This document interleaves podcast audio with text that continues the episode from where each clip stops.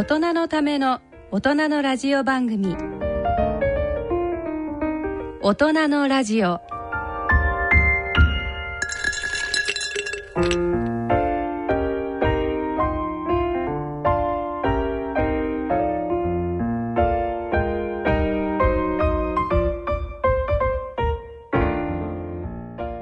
ご機嫌いかがでしょうか？山野ひろ子です。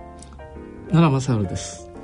第4土曜日のこの時間は予防医学をテーマにお送りしています。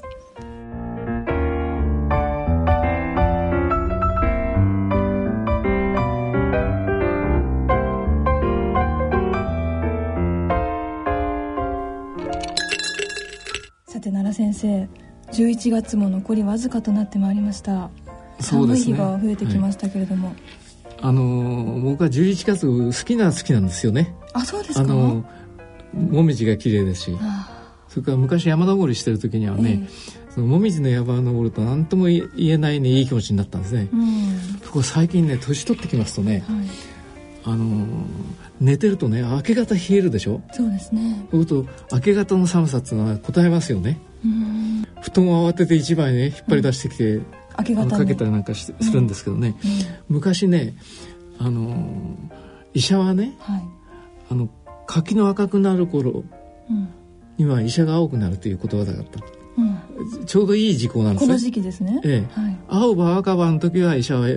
青くなるって話もあるんですよ。うん。つまり春と春とかあのいわゆる春から夏にかける時,、うん。時時期とそれからあの、えー、と紅葉の頃はうん。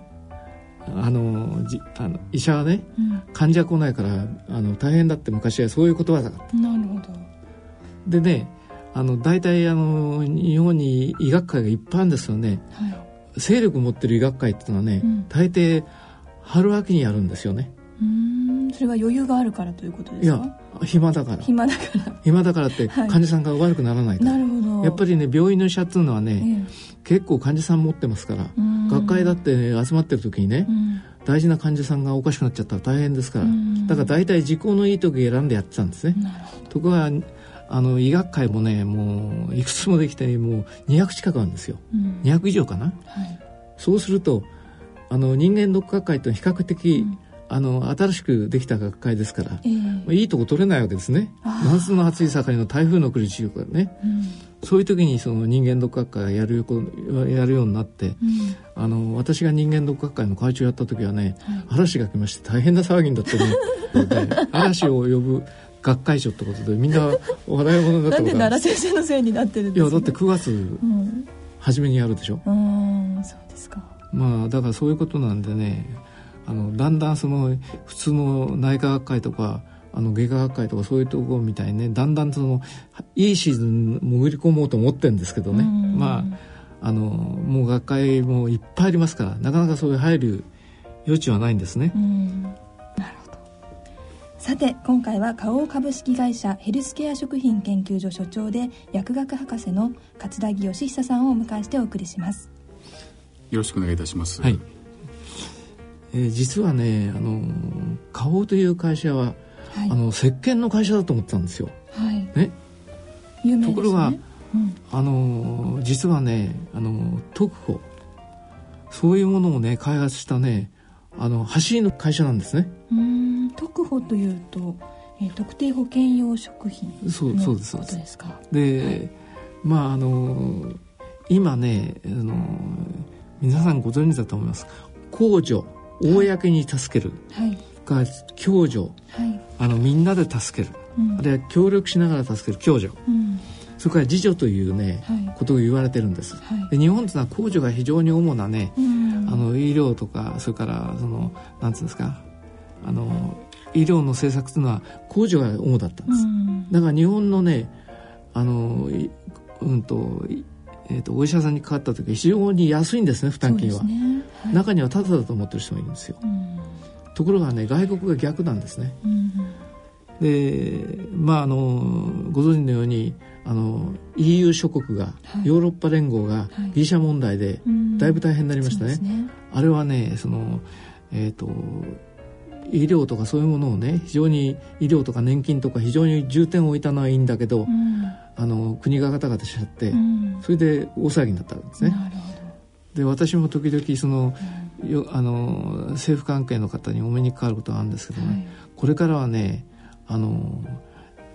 えーと、自助自助の時代になりますよと。自分で自分を助ける時代になりますよと、その最たるものがね、はい、ドックですよと。なるほど、ね、つまり体がうんと悪くなってからお医者さんにかかって手術をしたりあるいはお薬をたっぷりもらって飲んだりすることよりもね、はいうん。そうなる前にあの健康に気をつけて、うん、自分で自分の身を守ることじゃなくちゃいけませんということを私言ってるんですが、うん、そのようなまあ、今日はあの顔のあの、えー、特許の専門家のね、えー、あの桂木さんにお話しいただこうと思ってお呼びしたんですけど、はい、と桂木さんは窮地の中ということですけれども、いえいえあの人間ドック学会でね、はい、あの特保の食品をね、うん、最初にあの推薦したのは実はあの花王さんのだったんですよ。でまああのその頃からね、はい、やっぱりあのお薬に頼って治る治すよりも、うん、やっぱり自分の健康に気をつけて、はい、あの太らないように、うん、それから動脈硬化が進まないように、うん、コレステロールが上がらないようにするのがあの特報でね、それをあのあの特報もそうですし、はい、まああの先生と知り合ったというかさあのいろいろさんだと、まあ、先生が予防医学をずっとこう専門にされてますので、はい、あの私どもも食品でなんとかこう生活習慣病を、あのまあ、予防しようという、まあ、そういう仕事をやってましてですね、でちょうどその時に日本に特許の制度が始まりまして、割と最近ですか？そうですね。最近なんですよ、はい、まだ20年ぐらいですかね、はい、はい、20年少しぐらいでしょうかね。で渡航っていうのはあの実はとっても厳しくってですね。あのきっちりとその消費者庁が審査をして、はいで安全性はまあ内閣府が審査をして、それでかなり5年ぐらい今かかるというふうに言われてるんですけれどもお金もいっぱいかかるんですけど。桂井さんはねあの特保の研究されてましてね、はい、あの花王という会社で、石鹸の研究じゃなくて実は特許の研究してたんですよ、現在ヘルスケア食品研究所の所長ということですけれども、はい、どのようなことをされているのでしょうか？あの、まあ、生活習慣病を予防する、はい、まあ、そういう食品を開発してるっていうのが、我々の研究所ですね、はい、で特にお茶ですとか、うん、まあ、コーヒーですとかそういうところに入っている、まあ、ポリフェノールっていう物質があるんですけれども、まあ、それの健康機能を、まあ、研究しているっていう、まあ、そういう研究所です。なるほど、はい。詳しくは次のコーナーでお話を伺ってまいります。それでは大人のラジオ進めてまいります。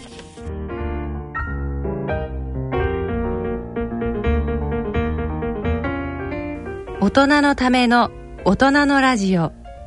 この番組は野村証券ほか各社の提供でお送りします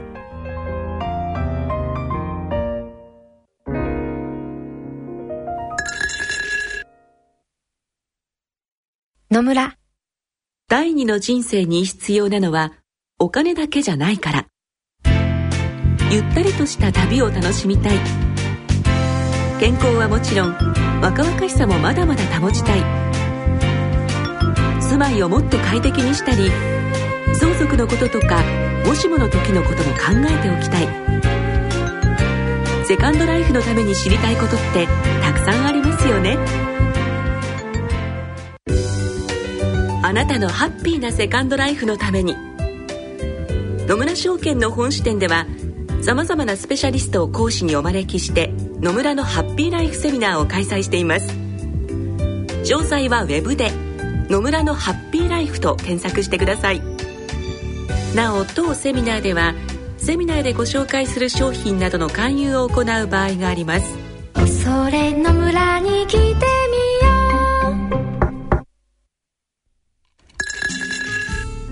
大人のための大人のラジオ。健康医学のコーナーです。健康医学のコーナーです。今回は花王株式会社ヘルスケア食品研究所所長の桂木義久さんをお迎えしてお送りします。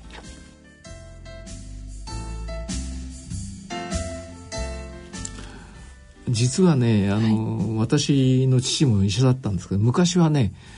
あの乳鉢というね、はい、鉢にね薬をいろいろこう盛りましてね、これかき回してあの包んで渡したんですよ。うんうんうん、今ほとんど錠剤が主流になりましたね、が昔は粉薬と水薬と両方出すという時代だった、それでね父親がやってたね表を見るとね、はい、何種類も薬が入ってるんですよ、どういうことかっていうと例えばその胃を悪くしてね、はい、あの良くなってきた人が初めはこうお粥をだんだん飲まして食べられるようにしますね、うん、その時にねそのこの人はねいろいろビタミン類が減ってるだろうと、うん、ビタミン C を入れたり、はい、ビタミン B1 を入れたり、うん、いろいろそのあの薬に混ぜたんです。ところ今はねあのそういうビタミン C とかビタミンあの E もそうなんですけどね、うん、あのビタミン B とかね、はい、そういうものはねあのサプリメントって名前になりましたね。うん、そうですね。僕ちょっとあのえっ、ー、と桂井さんに聞いてみようと思ったのは、うん、サプリメントってどういう意味なんですかね？あのまあサプリメントまあサプリメンテーションのおそらくから来たんだと思うんですけど、はい、あのまあいわゆる栄養の補助をするっていうまあ、そういうことですね。で日本ではあまり定義がはっきりしないみたいですけれどもあのカプセルであったりだとか、まあ、錠剤であったりだとか、うん、まあ、そういうものを、まあ、サプリメントっていうふうに呼んでるみたいですね。うん、であの先生おっしゃるようにビタミンですとか、まあ、ビタミン C もそうですし、まあ、B1 ですとかそういうものもあのもう最近ではあのもう本当に日常的に買えるようなサプリとして今売売られるようになってますね。はい、はいあの実はね、日本も医療費が非常に高かあのかかってきたんですよ。なぜかというと皆さんが、うん、あの高齢になられたこととね、うんうん、それからねそう簡単にね、あの昔のように死ななくなっちゃった。の。結核とか、それから胃潰瘍とか、胃がんとかで、もう医学は日進月歩ですからね、かなり状態の悪い人でも助かるわけ。はい、そうすると医療費がどんどんかさんでくるでしょ？で、ね、最近はねその病院でサプリメントあんまり出さない方がよろしいと。で自分で買わせなさいと、うん、だから今度薬屋さんのとこ行くとね、うん、サプリメントがいっぱい並んでるわけですよ。なるほど。ね。まあ、そういうことで、あのよくあの病院行くとねあの買い物袋にいっぱい薬もらって帰ってくるなんていう冗談話があるんですけどね、いやあの今はねあの一つのあの一種類の薬はね、はい、一錠っていうのが基本になっちゃった。だから昔私の親父がね何種類もの薬を混ぜてね、乳鉢で吸って一袋あの一包みして差し上げたでしょ、うん、あれはだから5種類の薬があったら5種類の錠剤があるわけですよ。だから錠剤1個には1種類しか入ってないんですね。入ってないで原則として、病院で出す薬はね。はい、まあですからそういう意味で、あの薬の量が多くなってね、時々その病院行くと買い物袋いっぱいのね、あの薬をもらうっていうようなこと言われてるんですけどね、でもあの私はねその体の弱った方にサプリメントってとても必要ですよね。特にビタミン C とかビタミン B1 というのはね、うん、もう病病弱者には必須のものなんですけどね。ご自分でお買いなさいってことになっちゃった、うん。そう、ね、まあ、そういうことなんですけどね、えー、今このテーブルになんとたくさんですね飲み物が並んでるわけですけれども。ヘルシア私も実は発売当初から注目はしていましたけどこんなにたくさん種類があるんですね。あの割と最近出たような。あの、はい、最初はその緑茶ヘルシア緑茶っていうものを開発をしまして、はい。うん、まあ、その後あまりこう苦み苦みがないような、はい、まあ、そういうこうスポーツドリンクのタイプですとか、うん、あるいはそのあの、まあ、紅茶のようなものですとか、うん、あるいは炭酸ですね、えーまあ、そういったものを作ってますね。缶コーヒーもありますし紅茶もあったり。あの缶コーヒーは、あのまあ、茶化的にではなくて、まあ、コーヒーのクロリエン酸っていうのを使ってるんですけどね。このヘルシアも含めた茶化的ですか？この開発のいきさつをお話しいただけますでしょうか？あのはい。あの先生まあ、サプリメントの話をしていただきましたけれども私どもあの、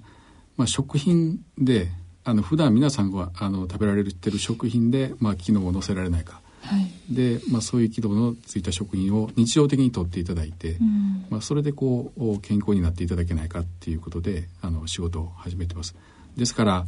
あの皆さんがいついつも飲まれるお茶ですとか、うん、まあ、コーヒーですとか、まあ、そういうものをあの、まあ、商品としてご提供しようということなんですよね。うん、で、まあ、お茶のカテキンっていうのは、はい、あの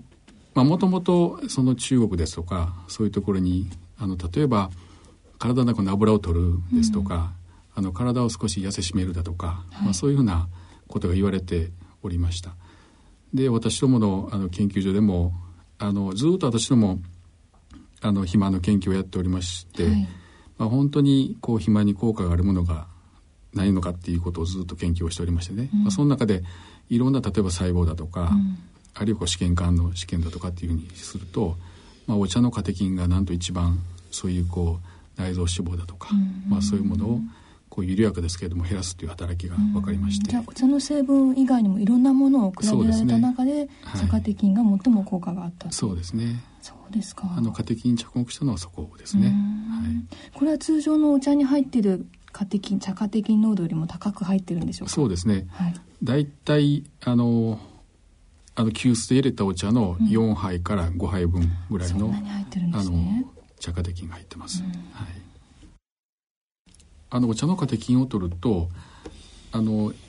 まあ、脂肪の代謝を高めるっていうことがあの一言で言うと、まあ、そういう効果ですね。はい、で脂肪の代謝っていうのはあの結局肝臓の中のミトコンドリアっていうところが、こう脂肪を代謝するっていうそういう器官なんですけれども、はい、その脂肪を代謝するっていうそのミトコンドリアの酵素の活性を高めるっていうのが、このカテキンの最大の特徴です。ですからあの肝臓での代謝を高めるっていうところですね。はい、まあ、それともう一つこう運動を併用すると、はい、あの肝臓でのその脂肪の代謝を高めると同時に、うん、まあ、筋肉での脂肪の代謝を高めるっていう、うん、まあ、そういうことも合わせてあのそういう効果が出ますので、うん、あのヘルシアを飲んであのカテキンを飲んでいただく時には運動と部屋をしていただくと、あのより効果的に実感していただけるっていうなるほど。そういうことですね。あの、メカニズムはそういうところですね。はい、はい。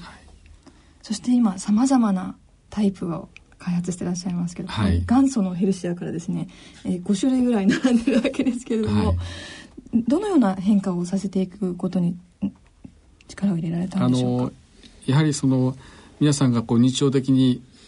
お飲みになるそういう、まあ、飲料の形態で、うん、あの商品をあの家庭品を入れた商品を展開しようということを考えてまして、はい、ですから最初がお茶でその次に例えばスポーツドリンクのようなタイプっていうのも、うん、やはり世の中の皆さん方お飲みなんですね。ちょっとここには持ってきてありませんが、あるんですねそういうタイプはい。それとやっぱり炭酸飲料ですね、まあ、そういうものも皆さんあのお飲みになりますから、そういうのに広げてであと紅茶ですとか、はい、まあ、そういうふうにこう広げてきたっていうのがあの実際のところですね。これ全部にですね共通して書いてあることがありまして脂肪を消費しやすくする、はい、そういったあのマークがついてますね。この人が万歳をしているような。はい、はい。これをご説明いただけますか？あのまずその万歳マークですけれども、はい、あのこれがあの特定保健職員、うん、特保のはい、あのマークになります、うん、あのこれを取るのはなかなかあの少しお話をしましたけれども、はい、あのかなり大変で、うん、先ほど5年かかるとおっしゃってましたけど、ね、はい、あの高木先生が最初にされたようなそういうこういわゆる人の試験で、人の試験って言いますのもあのカテキンの入っていない、はい、そういうものとですね、まあ、カテキンの入っている向かいお茶のようなものを飲んでいただいて、うん、それも味が全くわからないようにしてどちらがどうか全くわからないようにして、はい、あの飲んでいただくと、はい、ですからそこに試験に参加している人は自分が何を取ってるかというのは全くわからないですね、まあ、そういう状況であの私どもの場合は3か月間お飲みいただいて、うん、その間の内臓脂肪の量ですとか、はい、体重ですとか、はい、まあ、そういうのを測って、えー、確かにカテキンは内臓脂肪あるいは体重に、うん、まあ、そういう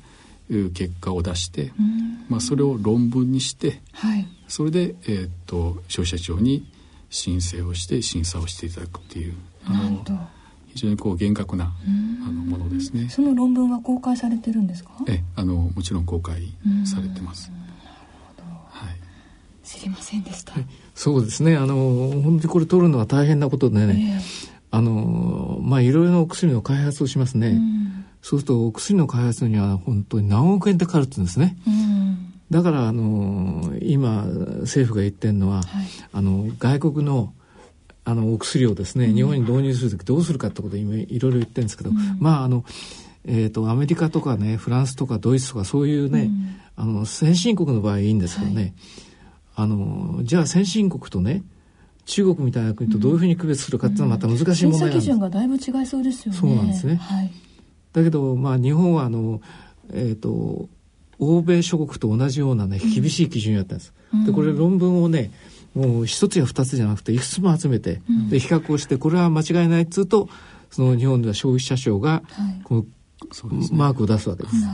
でそのマーク出すのに今、桂井さんがおっしゃったように、大体はあの5年ぐらいかかるって言ってましたね。ね最近では。大変なでもこれは結構リスキーといえばリスキーですよね。こんだけ大変な労力をかけて、はい、もし売れなかったら。それはそうだけど。大変じゃないですか。でもね割に評判いいんですよ、これ。こう見てると。この、えっと、特定保険用食品の、はい、えー、許可を取ってからど,、どのような売れ行きに変化がありましたか？ああの、うん、もう私どもはもう特保の商品しか出しませんでしたのでただあの特保のこの例えば脂肪を消費しやすくするですとか、うん、体脂肪が気になる方にっていうこういう表示がなければ、はい、あの普通の苦いお茶で終わってですね、全く売れなかったと思いますね。なるほどはい、この健康機能がこう皆さん、あのえー、まあ感じていただいて買っていただいてるんだと思いますね。結構売れてるんでしょうか？おかげさまで、はい。素晴らしいです。なるほど。まあいずれにしろですね、はい、あのー、これから予防の時代つまりうんと悪くなっちゃってからねうんとお金を出して病院に通うのも大変だと、うん、病院に通わなくて済むようにしましょうじゃないですかと、はい、でも人間はねやっぱり生まれてくりゃある年になればね、年を取ってやがてはあの天国行くわけですから、はい、だけどそれあのよくねあの健康寿命ということが言われますね、日本は平均寿命はね、あの世界一なんですよ、ね、特に日本の女性は大変強くてね、はい、世界一のそのあのけん寿命を持ってるんですけど、でもあの病気で寝てる人も計算に入ってるんですあれは、うん、それじゃあのあまり意味がないと、えー、だから元気でちゃんと働いてる人、うん、あるいは動き回れる人をね、うん、あの統計に取ろうということで、健康寿命ってことを言い出したわけですね、で健康寿命になるためにやっぱりね、動き回れる、あの必要があるんでそれはやっぱりあのこういうあのえっ、ー、と特保の、はいえー、活用も必要だと私は思ってる。それで人間ドック検診協会で実は推薦したんです、うん、いくつかを、ここに書いてありますね、人間ドック検診協会推薦という赤いラベルがですね、ええ、はい。まあ、そういうことであの、うん、そういうものをあの皆さん活用していただいてね、うん、薬の飲むよりこっちの方がよっぽど、うん、あのお安いと思いますね。そうですよね。えそれから、楽しく飲めるものもありますね。はいこれいくつか見てみるとね、うん、非常に評判のとこあって、例えばその、えーと、ヘルシアのスパースパークリング、ピーチフレーバーって大変割にね、あのお年寄りのおば様たちに非常に評判なんですよ。あそうですか、飲んでみたいですね。それ。コーヒーもあるでしょ？うコーヒーも、ね、そうか紅茶もあるでしょ？うん、だからそういうもの、ね、うまくお使いになればいいんじゃないかと思うんだけど。うん確かに。ヘルシアといえば苦いというイメージがありましたけど、甘くても効果は変わらないんでしょうか、変わりません。はい、あの茶化テキンを 取っていただくと。茶化テキンの味そのものは苦いとか甘いとかいうものではない。茶化テキンは苦いですね。苦い。はい、ははい、あのとっても苦いです。ですから、あのこの緑茶だけですと、うん、あの口に合わない方がいらっしゃいますので、ですからまあいろんなこうあまり苦くない商品を展開してるっていうのが、うん、よく良薬口に逃がしなんて言ったりしますけど、ね。ね、苦い方が効果が強いのかなとでもね私これあの、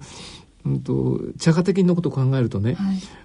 もう一度申しますけど昔はね、うん、お茶ってのは薬だったんです、うん、だからその原点に帰ってあのお茶がなんで薬なのか薬の成分を使ったのがこの、えー、なんつうヘルシアだと思うんですけどね、えー、まあそういうふうにあの薬ってのは本当はね場合によっちゃ両刃の刀で、うん、あの諸刃の剣で、うん、体を傷つけることもあるんですけど、うん、薬の副作用とか、それからいろいろありますね、そういうことを考えればねこれはもうお茶っていうのはもう何百年前から日本人が飲んでたわけですね。すね。だからこれをね目つけたのは非常によろしいことだと思うんですよ。あのなんかその先生まさに先生おっしゃっていただいてお茶ですとかコーヒーですとかっていうのは、人類がずっとこう何千も何千年もこう飲み続けて、まあ、そういう食品ですよね、そうするとおそらくその体に何かいいことがあるんじゃないかっていう、はい、実はそういう仮説でこの仕事も始めてるんですね。ですからそれをこう調べてみるとやはり家庭にはこう内臓脂肪をこう、こう緩やかに落とす効果だったりだとか、まあ、コーヒーのクロロゲン酸というポリフェノールもそうなんですけども、はい、ですからやっぱりその歴史は語ると言いますかね、昔からあるものっていうのは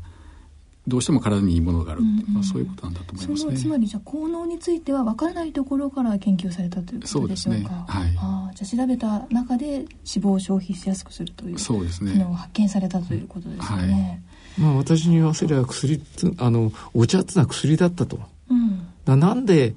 薬と思われたのかということを原点に書いて、あの考えられてね、はい、それで高木金弘の作った医学資格試験をやって、うん、それであの特報を取ってあの市場に出してきたからこれはあのきちんとしたもんだと思うんですけどね。このヘルシア以外でも顔ヘルスケア研究所で研究されているものはありますか？あのまあ、お茶のカテキンと、はい、あのここにもありますけどコーヒーのクロロゲン酸っていう、うん、まあ、そういうクロレン酸。クロロゲン酸っていうポリフェノールですね、はい、あのその2つをやっているのと、うん、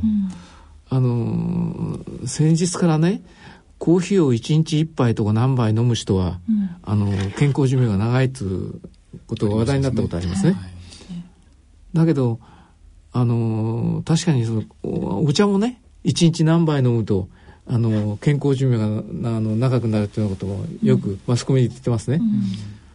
でもこうやってねああの桂さんがやった研究もね、はい、あの意味があると思うんです非常に。うん。なんであの長生きできるかあるいはなんであの健康寿命が長くなるかってことをね、うん、あの研究されたものですが非常な貴重な研究だと思うんです。うんはい、あのこの脂肪を消費しやすくするという、まあ、表示が許されているということなんですけれども、はい、なぜこの茶化テキンがそのような効能を持つんでしょうか？あの、まあ、効能を持つといいますか私どものその考え方ですけれども、はい、あのまあ、内臓脂肪とか体重をこう減らすっていうような、まあ、そういう一言で言うとそういう商品になるんですが、うん、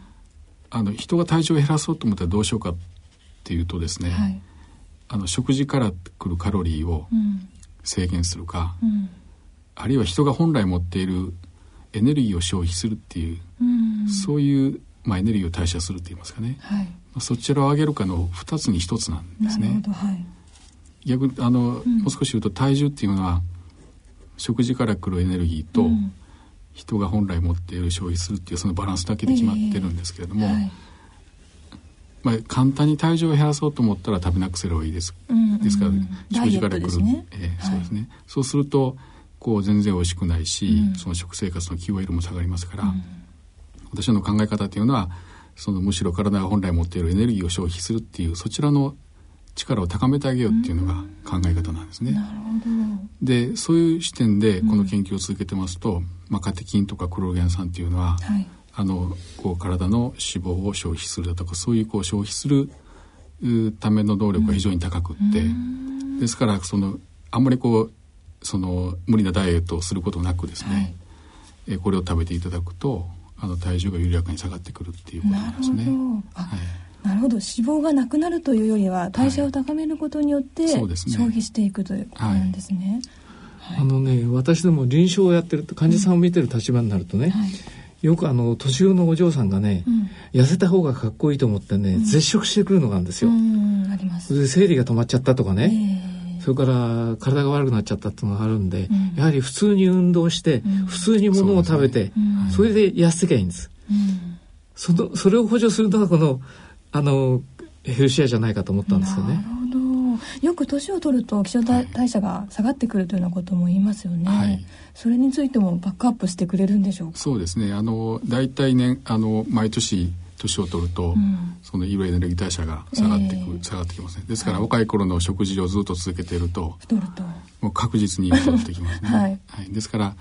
その、まあ、人相に当然エネルギー代謝っていうのは落ちるんですけれども、うん、それをできるだけ濃く止めて差し上げるっていうのが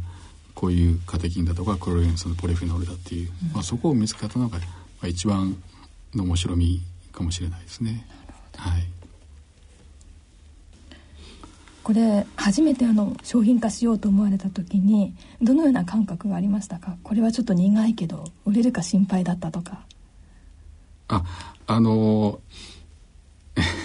ですねまあそれはあんまり心配してなかったですね。というのは、はい、あのやはりちゃんとしたデータが出てましたから、あのこの商品を手に取って毎日1本飲んでいただきますと必ずこう変化を感じていただけるっていう、うん、まあ、それだけの自信がありましたですから、うん、あの確かに少しこう苦みがありましたけれども、はい、そこはほとんど心配しなかったですね。その消費者の方々からの反応はどのようなものがありますか？あのまあた例えばその内臓あのウエストのサイズがこう、引き締まったですとか、はい、そういうことですとかあるいは検診に行ってですね、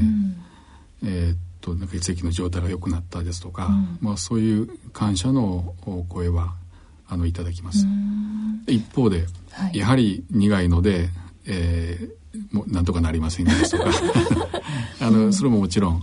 いっぱいご意見としていただきますね。なるほど、はい最近は苦くないものも出ているという。そうですね、うん、私の友人あの、まあ、女性なんですけど大量購入この元祖のですね苦いヘルシオを大量購入していまして、はい、そうですか。どうなんですかね？女性の方がたくさん買うものなんでしょうか？いえあの別にそのどちらが多いっていうわけではあまりないですね、うん、そんなに隔たりない商品だと思います。はい、でこの苦味は実はそのいいっていう方が、うん、あのかなりいらっしゃるんじゃないかなっていうふうにあの今先生おっしゃられたように「良薬は口に逃がし」っていう言葉が、ことわざがあるようにですね、まあ、このお苦みがこう体にいいですとか、うん、まあ、そういうことでお買い上げいただいてる方も、うん、あのまあいらかなりいらっしゃるようななんか飲んで苦いとあ体にいいような気がするっていう感覚ありますよね。そうですね。ななんかちょっとあのその美味しいものじゃなくて苦いものをあえて飲んで体にいいことしたと思うっていう。うんそういう方ばっかりだったら ありがたいんですけれども、はい、うん、こういった商品これ特定保険用食品ですね、ね、他の会社の方も出されてたりするでしょうか？そうですね、うん、あのもうこの特保っていうのが許可になってるのがもう1200品種ぐらい。1200品種ですか、はい、ただあのえっとまあ許可になった数ですので、はい、例えばこういうものをあの少しこう表示を変えたりするとこれリニューアルされるので、えー、あの実際にその市場に商品として出てるっていうのはこんなに多くはないですけれども許可はそれぐらいもう市場も6,000億を超えるようなものすごく大きな市場になってますね。大きな市場ですね、はい、あのこれ半分冗談なんですけどね、はい、あの私どもあの外来やっててね、うん、患者さんが来るとあの最近太っちゃったって人があるんですね。はい。あの男の方も女の方も、えー、男の人にはね会社で偉くなったんじゃないのと、うん、つまりあのえっ、ー、と一般の社員がね係長になるとねちょっとこう顎を使うようになって、うん、それであんまり体を動かせないと。うん、であの課長になるともっと動かないと、部長になるともっと動かないと。それで僕はあの病院長になった時ね、あの病院の中始終こうぐるぐる回って歩ってたらね、院長先生あんまりね病院の中歩かないでくださいよと言われたことがあるんですよ。で得てしてね私誰か太るとね、うん、あの偉くなったんじゃないって冗談を言うことがあるんです。それからもう一つね、はい、あのへそ周りの話ご存知でしょ、はい、ね？あの男だったらへそ周り85センチ以上、うん、それから女性の方は90センチ以上、うん、でも諸外国では逆のとこもあるんですね。女性の方が細い。つまりウエストを使ってるか、あのウエストの周りを測ってるのかっていうもう違いがあるんですけどね。えー、あの私は人間ドック学会にあの関係してますから、たまたまねそのへそ周り、うん、あの85センチ以上っていうのは非常に問題があったんです。うん、で大きな新聞がへそ周り85センチだったらみんなね40過ぎの人はみんな引っかかっちゃうじゃないかと。うん、そういうわけであのわざわざデパート行って見てみたんですね。はい。そしたらね40ぐらいの方の平均のあのズボンのね、はい、あの福井はね大体あの、8えーと、85センチ90センチですよそうですか、ね、だからそれから女性は何か痩せようってことで特にモデルさんなんかはね、うん、絶食してる人がいるでしょ、うん、あ考えてみたら健康に良くないですね。そ、ね、れからさっきも申しましたけども最近は外国行くと随分太った人、うん、小錦さんみたいなのがいっぱいアメリカで歩ってると。うん。そうするとやはり心筋梗塞とか、うん、糖尿病とか脳卒中とか非常に増えてるわけですよ。うん、でアメリカでも問題してるんです非常に。うん、だから日本はね予防先進国ですから、はい、やはりあまりあの太らないようにしなくちゃ、太らないというのは一つの原点であると。そう見見てみるとこの,、あの徳をね、あのこれから重視しなくちゃいけないという時代になるだろうと。で徳にあの情熱を傾けてきた桂木さんの仕事っていうのは尊重するべきだと、立派なもんだと。そう思ってますよ。ありがとうございます。桂木さんはこれから研究開発されているような構想はあるでしょうか？あのまあメタボリックシンドロームのその大元が内臓脂肪にありますから、はい、まあその私どもの商品もカテキンもクロロゲン酸もそうですけれども、うん、まあ内臓脂肪をこう減らすっていう、まあ、商品なんですね。はい、で一方で例えば内臓脂肪あなたの内臓脂肪はどれですかって聞かれた場合にわからないですよね。うん、ですから内臓脂肪計っていうのを実は作りまして。あのこれ医療医療機器です医療機器として、はい、あの許可をいただきましてこれ、ね、ベルトタイプで、うんはい、あの内臓脂肪がすぐに出るっていうのを作りましてね。あの今も販売をしてるんですけれどもあのそういうものがあるとあのどこでも測れるんですね。それまでは内臓脂肪を測ろうと思ったら先生あのエクセン CT であのへその断層試験を取るあの断層の射精を取らないといけなかったんですけれども、えー、まあ、こういうものできるどこでもあの内臓脂肪が測れるっていう利点がありましてねあのエクセンも使わないですし。えー、よくあの体脂肪計っていうのはありますよね。はい、あれは内臓には限定されてないということでしょうか？そうですね。それをこうないベルトタイプですから、うん、もう本当にお腹周りだけの脂肪の量を測るっていう。うそうすると、今やってるのは内臓脂肪になりにくい食事か、うん、なりやすい食事かっていうのはかなりクリアに分かるんです。その人の内臓脂肪を測らせていただいて、はい、でその人の食事調査をするとですね、はい、あの内臓脂肪が溜まってる人はこういう特徴的な食事をしてる。でそうじゃない人はこんな特徴的だ。これがとてもクリアに分かりまして。ですからあの内臓脂肪を減らすような商品ももちろん今後も開発するんですけれども、はい、内臓脂肪を測るっていう技術を作ってでそれで内臓脂肪になりにくい食事っていうこともだいぶ分かってきまして、ですからもう商品からその生活の底辺から、えー、あの全て内臓脂肪になりにくい、まあ、そういう生活の底辺ができないかっていうことを、あのやってます。でこれはもうやはり私どもずっとこう、えー、あの研究も続けますしね、はい、あの事業としてやっていこうかなっていうふうに思ってますね。ベルトであることによってその部分だけ局所的に測定してるでしょうか？そうです。はい。あの原理は体脂肪計と全く同じで、えー、あのインピーダンス法っていう少しこうあの電流を流して、うん、あの受けてあの抵抗を測るっていうそういう方法なんですけれども、はい、なるほど。その研究成果は拝見することはできますか？えあのそれは最近いろんな学会で発表してますし、あの論文なんかでも投稿してますので、このヘルスヘルスケア食品研究所さんのホームページか何かから拝見することもできるでしょうか？あのできます、うん、大体先生あの和食ですね。大体和食。あの少しこう未生成の穀物を取るだとか玄米を取るですとかね、はい、野菜を多めに取るですとかあの DHA とか EPA のお魚を取るですとか、うん、そういう方は本当に内臓脂肪があのついていない、うん、そういう体験をされてますね。非常に面白い結果が出てますね。なるほど。内臓脂肪があると医学的にはどのような悪いことがあるんでしょうか？いやあのもうご存知だと思いますけどもあの内房し内内臓脂肪がですねあの糖尿病になりやすいとか、うん、それからあの心筋梗塞を起こしやすいとか、はい、動脈硬化が進んで脳卒中になりやすいとかね、うん、そういう話がいっぱいあるんですよ。はい、だからあの今から何年か前に、うん、あのうんとへそ周りをね、測って内臓脂肪にもあのみんな注意してもらおうと、うんうん、それでメタボというのがね、はい。あの流行語大賞になりましたでしょ、はいね、あれは僕はあの厚生労働省のね、うん、大ホームランだと思ったんですよ。あのそれまではねえーと、肥満度をね、うん、いろいろその難しい方式であの計算したわけです。うん、医者でもあの、えーと、計算機がないと出ないようなね、うん、あの FBI なんてのありましたよね。はい、そういうものよりねそのへそまりのが簡単だってやったんです、その時ね新聞の多くはね大反対したんですよ。さっきちょっと申し上げましたように、はい、あのへそ周り男は85センチ以上だったらね、うん、ほとんどの人がみんななっちゃうじゃないかと。そういう標準じゃねおかしいと、うん、それから男女の差がね、うん、あのご婦人はねある偉い人がね、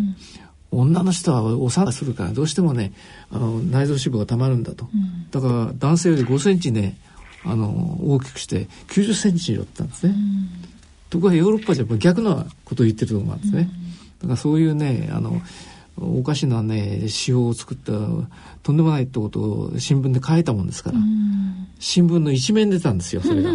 そしたらみんなね、はい、そのいろいろ議論が湧いて、えー、肥満指数っていうのは難しいですから、えー、なかなかあの話題にならないでしょ。えー、へそ周りだとね、あのうちの課長さんはこの頃ねあのへそ周りがあの大きくなってるから、うん、あれメタボだよ、うん、メタボリックシンドロームっていうのは、うん、メタボの、あのメタボリックシンドロームの略がメタボなんですね。はい、それを何年か前に流行語大賞になったでしょ。あれはね本当に大したもんでね、あの茶あの茶の間でね、あのお父さんはメタボになってから気をつけてとかね、それからあの課長さんはねこの頃メタボの傾向だとかそういう話が出るようになったから、うん、みんなメタボってことを覚えちゃったんですでもねアメリカじゃメタボリックシンドロームって分かりませんよ一般の人には。だからそれはね日本人は非常にそういうとこ意識が高まった、ね、頭がいいですね、ええ、まあ、賛否両論あるにしても注目されたということですね。だからそういうののやっぱりねあの脂肪を増やさないようにするためには、うん桂木さんの研究ってのは非常に高く評価されるべきですよね、うん、ちなみにこれあの痩せてる人でも内臓脂肪結構ある人っていたりしませんか？あの意外といらっしゃるみたいですね。あの、うん、内臓脂肪計なんかで測ってみますと大体そうですね。痩せてても見た目痩せてても、うん、内臓脂肪だけたっぷり溜まってるっていう方がたまに先生いらっしゃいます、ね、スキーのジャンパーとかね、ジャンプする人いるでしょ、はい。はい、それから野球の選手とかね、現役でバリバリやって運動してる人ってのはそんなに内臓脂肪多くないんです。あのえーと、仕事をしないでね椅子に座ってる人っていうのは、みんな内臓脂肪が増えてくるんですよ。なるほど、えー、だから得てしてね、あの部長さんはメタボよっていうのは あの非常に的を得た表現ですよね。はい、スポーツ選手は体脂肪率が低いと。部長さんは運動をしないから、あれは食べ過ぎだどっちか食べ過ぎも両方ですね、なるほど。まあそんなわけです。私の社員はほとんど内臓脂肪を測るっていうことでうちの研究所に内臓脂肪計がいつもありますんでね、はい、測ってますね。それはじゃあもう全員必須で測らないまああの必須ではないですけどあのいつでもでもあれば測ってみたいですよね。どんな感じなのかっていう、ね。はい、結構増減増減するものですか？内臓脂肪は。えー、っとまあ数日で変わるっていうものではないですけれども。はい、うん今回は花王株式会社ヘルスケア食品研究所所長の桂木義久さんをお迎えしてお送りしました。野村ちょっと気になるお金の話。今回は低金利です。0.0、えー、0.00お母さんどうしたんだいいえね、預金金利が何パーセントかを見ていたんですよ。今は低金利時代だからね。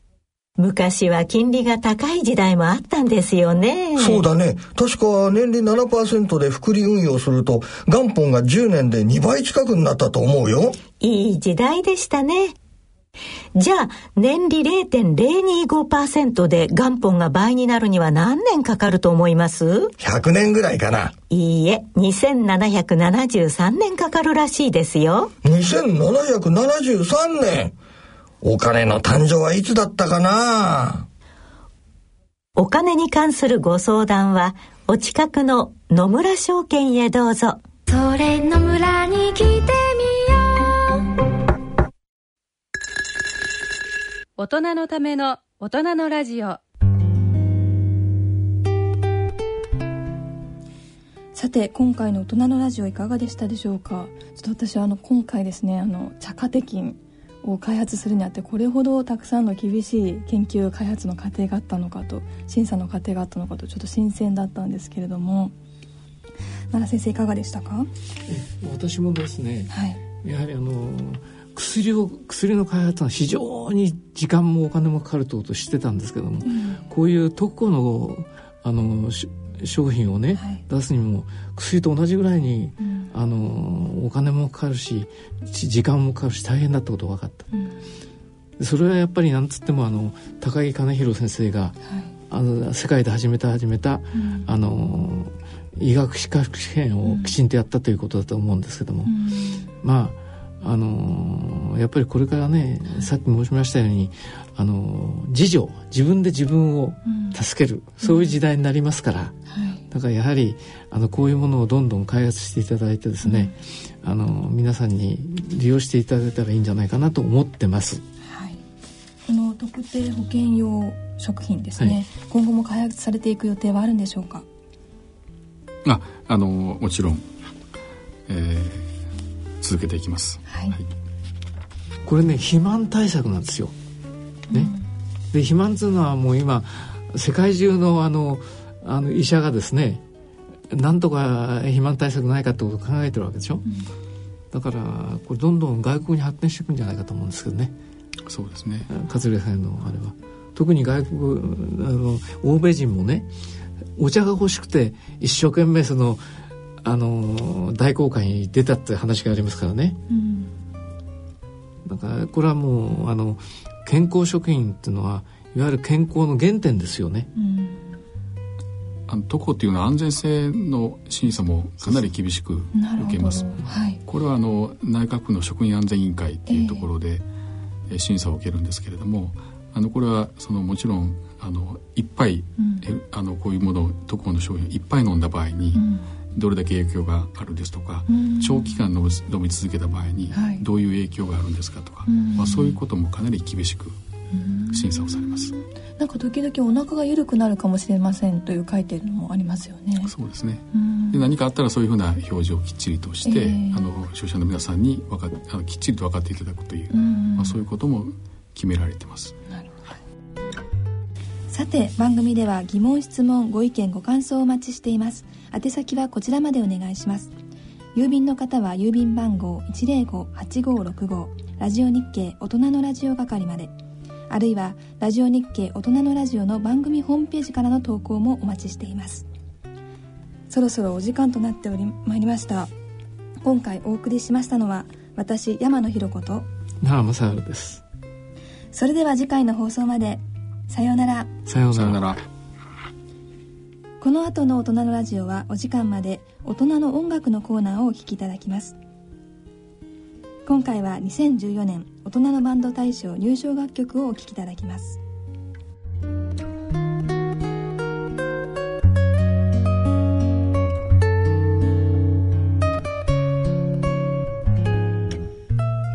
大人のための大人のラジオこの番組は野村証券ほか各社の提供でお送りしました。